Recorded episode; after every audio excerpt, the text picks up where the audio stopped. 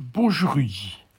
Tous les jours dans les médias, en particulier dans les chaînes d'information continues, on entend parler de nouveaux variants, anglais, sud-africains, brésiliens, californiens, japonais, indiens, que sais-je encore? Tout ceci est très anxiogène, avec comme impression générale que l'on ne se sortira jamais de cette pandémie. En réalité, la situation est bien plus nuancée. Oui, il faut être prudent avec ces variants, c'est ce qui explique que les pays comme Israël ou l'Angleterre, qui ont très bien vacciné, avec des résultats probants sur le contrôle de l'épidémie, gardent des mesures strictes à leurs frontières. Non, il ne faut pas céder à la panique médiatique, car la solution viendra des vaccins et qu'elle existe déjà. Un variant préoccupant, c'est un sous-type de virus dont le capital génétique diffère par plusieurs mutations par rapport au virus initial c'est ce qui entraîne chez lui une plus grande transmissibilité ou une plus grande gravité ou une résistance à l'immunité, qu'elle soit liée à la maladie ou au vaccin.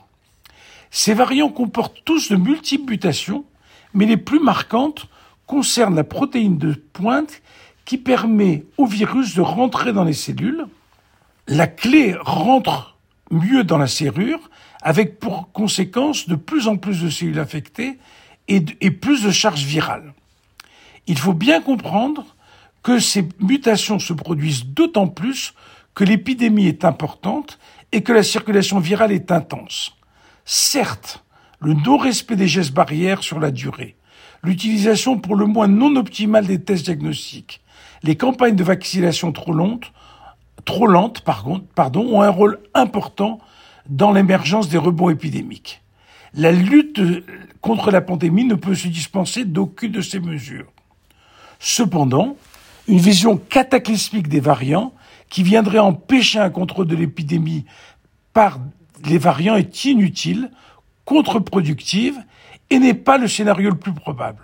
En effet, le SARS-CoV-2 a un répertoire de mutations relativement limité et ce sont les mêmes mutations qui apparaissent partout dans le monde, mais dans des ordres différents. La technologie des vaccins, en particulier celle à ARN messager, va permettre de les adapter très rapidement. L'idée est de surveiller très près tous ces nouveaux variants, d'identifier celles qui sont préoccupantes et enfin de les introduire dans ces vaccins pour les fabriquer pour une dose de rappel.